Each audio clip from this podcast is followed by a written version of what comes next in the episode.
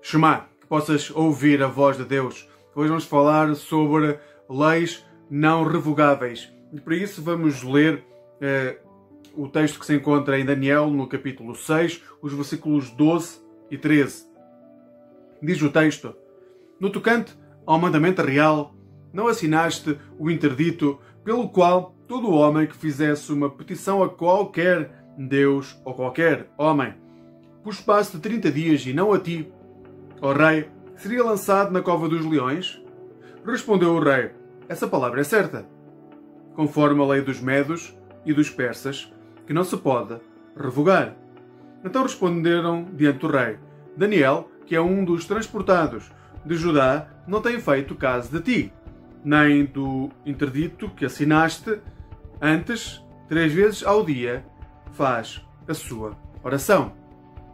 O cristão vive sempre em dois mundos, assim simultâneo. Aquele que se rege pela lei de Deus, aquele que é o reino de Deus, que Jesus veio instaurar com a sua presença, com o seu poder, com a sua autoridade, e aquele mundo onde são as leis humanas que têm primazia, que imperam.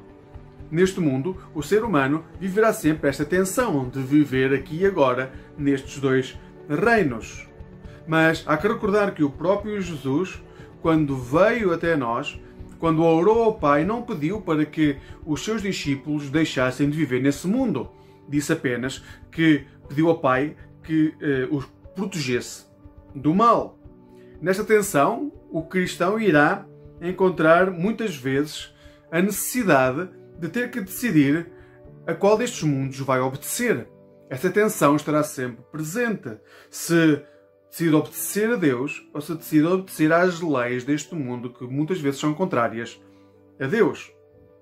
Ao contrário dos homens daquele tempo, do tempo de Daniel, que pensavam que, eh, como a história vai comprovar, que eh, as leis dos homens eram, não eram revogáveis, a história vai nos dizer que não, que não há lei humana criada, seja naquele tempo, seja nos dias de hoje, que não seja revogável. Todas as leis humanas são finitas.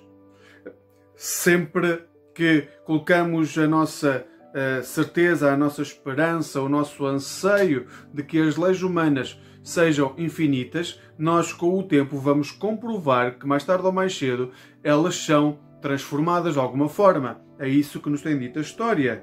Porque somente a lei de Deus é eterna, somente a lei de Deus não é revogável.